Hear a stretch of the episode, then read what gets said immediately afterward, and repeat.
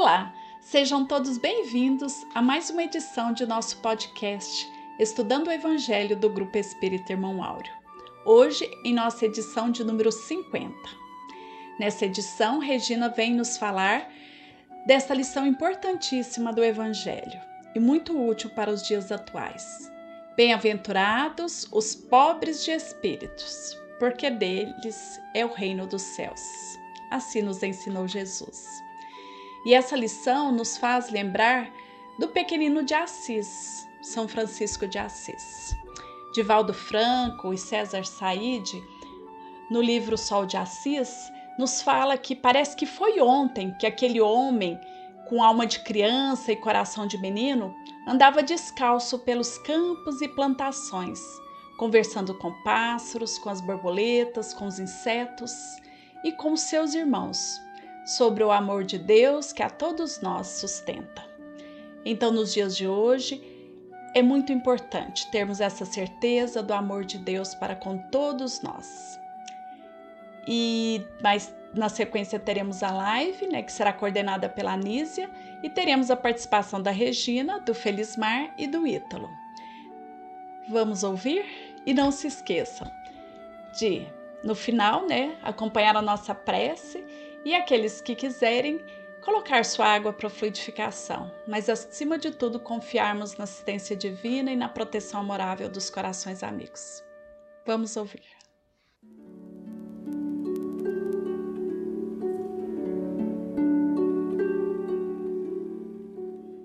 Bem-vindos a mais um podcast.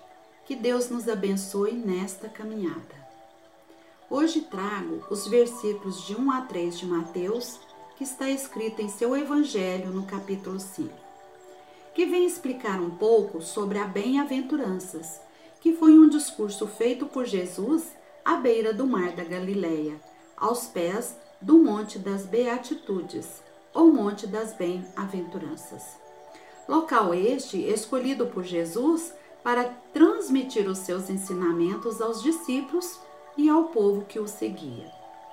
Nestes ensinos, Jesus traz esclarecimentos a respeito do reino de Deus, do acesso a este reino e da transformação que este reino pode produzir em nossas vidas. São oito as bem-aventuranças. Mahatma Gandhi nos diz o seguinte: se se perdessem todos os livros sacros da humanidade e só se salvasse o Sermão da Montanha, nada estaria perdido. E Jesus, vendo a multidão, subiu a um monte e, assentando-se, aproximaram-se dele os seus discípulos. E, abrindo a sua boca, os ensinava. Jesus começou aí o conhecido Sermão da Montanha, dizendo: Bem-aventurados os pobres de espírito, porque deles é o reino dos céus. Mateus, capítulo 5, versículo 3. Busquei o significado no dicionário sobre o significado das palavras descrita, descritas nesta bem-aventurança. O que seria o bem? Que causa alegria e felicidade. O bem é o oposto do mal. Aventurado, feliz, venturoso, predestinado. E bem-aventurado seria aquele que é feliz ou que desfruta ou desfrutará da felicidade eterna poderíamos dizer que são pessoas destinadas ao bem. Pobre são aqueles desprovidos de bem materiais. Pobre de espírito, desprovidos do orgulho, seriam os humildes. E o reino dos céus? É um estado de espírito que pode ser conseguido mesmo nesta vida. Ele abrange a paz e a felicidade interior, alcançados com a aplicação dos ensinos de Jesus no nosso dia a dia e com um aprendizado contínuo. No livro Boa Nova, no capítulo 4, Jesus esclarece a Zebedeu, pai de Tiago e João.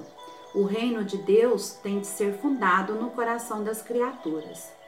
Os termos reino de Deus e reino dos céus é a mesma coisa ou existe uma diferença entre eles? Por exemplo, falando com o jovem rico, Cristo usa os termos reino dos céus e reino de Deus alternadamente. O Evangelho de Mateus, no capítulo 19, nos versículos 23 e 24, nos diz: Disse então Jesus aos seus discípulos: Em verdade vos digo que um rico dificilmente entrará no reino dos céus. E continua no versículo seguinte: E outra vez vos digo que é mais fácil um camelo passar pelo fundo de uma agulha do que entrar um rico no reino de Deus. Jesus não faz distinção entre os dois termos, mas parece considerá-los sinônimos. Então, continuando, bem-aventurados é uma expressão de Jesus que significa os felizes, sob o aspecto espiritual. Do ponto de vista material, está relacionada às pessoas que possuem bens, poder ou posição de destaque na sociedade. Esse versículo do Evangelho de Mateus revela o segredo da felicidade pregado pelo próprio Jesus. E ele vem nos ensinar que a felicidade está ligada diretamente no que nós somos e não no que nós temos, ou seja, nas conquistas da alma e não nas conquistas materiais. Vamos buscar uma explicação lá no livro dos Espíritos, na questão 920. Pode o homem gozar de completa felicidade na terra? A resposta: não. Por isso que a vida lhe foi dada como prova ou expiação. Dele, porém, depende a suavização dos seus males e o ser tão feliz quanto possível na terra. O capítulo 7, no item 2, o Evangelho traz para nós. Quando Jesus falava pobres de espírito, ele se referia às pessoas humildes ele disse que o reino dos céus é para os simples e não para os orgulhosos. E ninguém é nele admitido sem a simplicidade de coração, a humildade de espírito. Ele coloca a humildade no plano das virtudes que nos aproximam de Deus e o orgulho entre os vícios que nos distancia dele. Jesus continua dizendo: de vez que a humildade é um ato de submissão a Deus enquanto que o orgulho é uma revolta contra ele.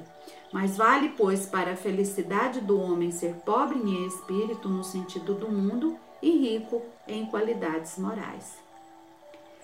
Vamos lá para o item 6 deste mesmo capítulo, onde Jesus não cessa de colocar como condição essencial da felicidade prometida aos eleitos do Senhor e que formulou por estas palavras: Bem-aventurados os pobres de espíritos, de espírito, porque deles é o reino dos céus.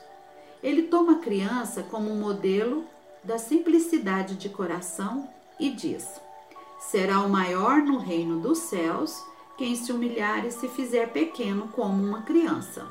E complementa: que aquele que quiser tornar-se o maior seja vosso servidor, e todo aquele que se rebaixa será elevado, e todo aquele que se eleva será rebaixado. Então, o orgulho é um sentimento que impede a criatura de ser levada até a Deus. No livro dos Espíritos, na questão 785, vem a pergunta: qual o maior obstáculo ao progresso? Resposta: o orgulho e o egoísmo. Em sua obra, Eliseu Rigonati no Evangelho, o Evangelho dos Humildes, no capítulo 5, ele vem dizer que pobres de espírito é a correta designação dos espíritos que já compreendem as leis divinas e se esforçam por obedecê-las. Então, os humildes em espírito são os que não põem a sua esperança nem a sua confiança nos bens materiais, mas sim em Deus reconhece o quanto ainda são carentes de espiritualidade. Então vamos entender.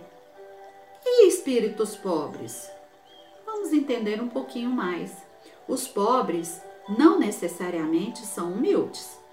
Quando vemos uma pessoa de semblante sofrido e de modo simples de se vestir, nós a denominamos como uma pessoa humilde devido à carência de bens materiais. O exterior de uma pessoa nem sempre revela o seu interior. É preciso verificar a essência de sua alma pois há muitos pobres que invejam os ricos, de modo que eles são mais orgulhosos do que aqueles que possuem maiores recursos financeiros.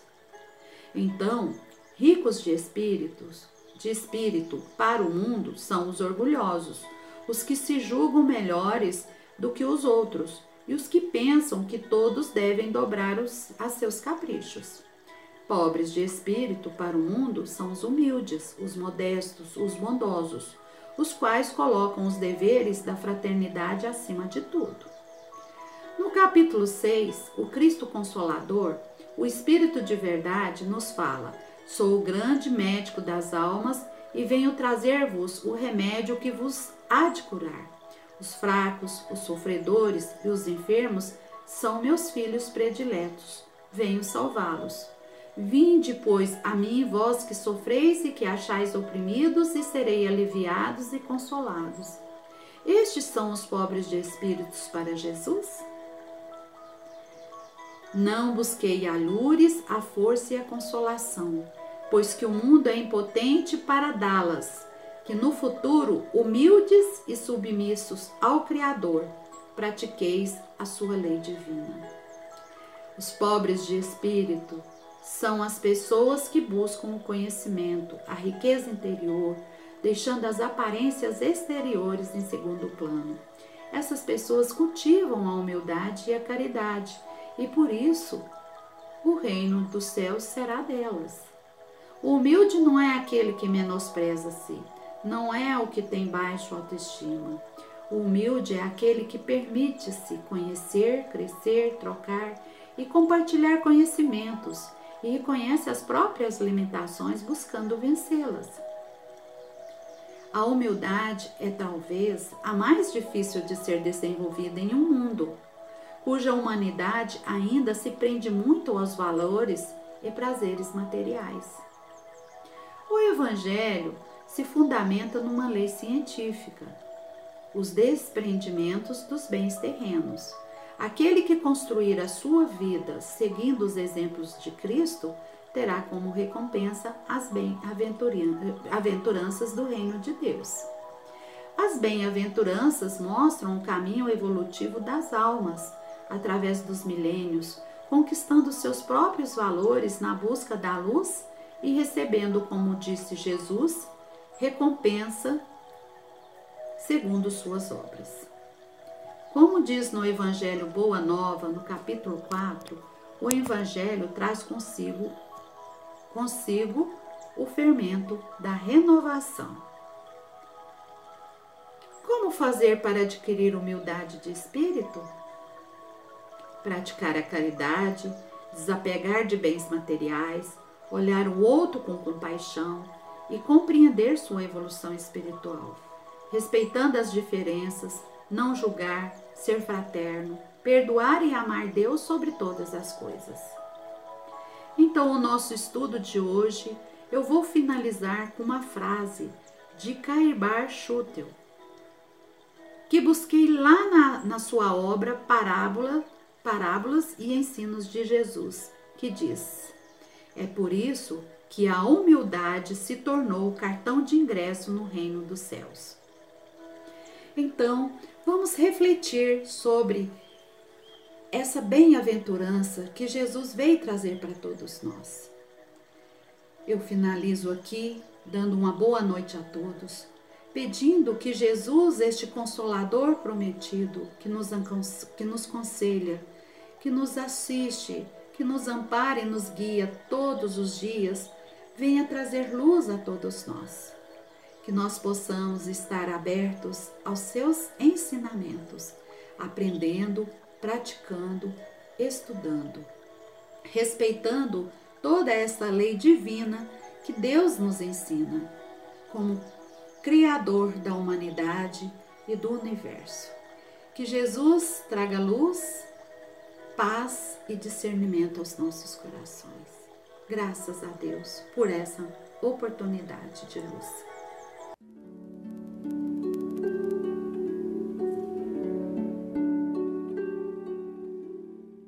Que possamos nesses instantes elevarmos os nossos pensamentos a Deus, a Jesus, aos nossos amigos espirituais, pedindo assistência nessa noite em favor do nosso planeta Terra,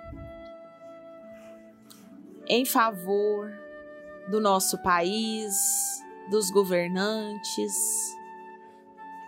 em favor da nossa cidade, do nosso estado. Que possamos nos fortalecer nesses instantes com as nossas vibrações. Para todos os irmãos que necessitam de acalento, de paz e de saúde. Que todos esses lenitivos trazidos nesses momentos de estudo, de reflexão, de paz interior, possam ser distribuídos para todos aqueles que os necessitam, sabendo, Jesus, que nós já fomos os primeiros beneficiados, que possamos agora, nesses instantes, somar forças em favor de todos os irmãos do nosso planeta. Que o Senhor possa encaminhar as energias que vêm do mais alto, as energias que vêm dos tratamentos magnéticos, dos tratamentos da natureza, principalmente em favor dos nossos irmãos que passam pela doença física, a doença espiritual.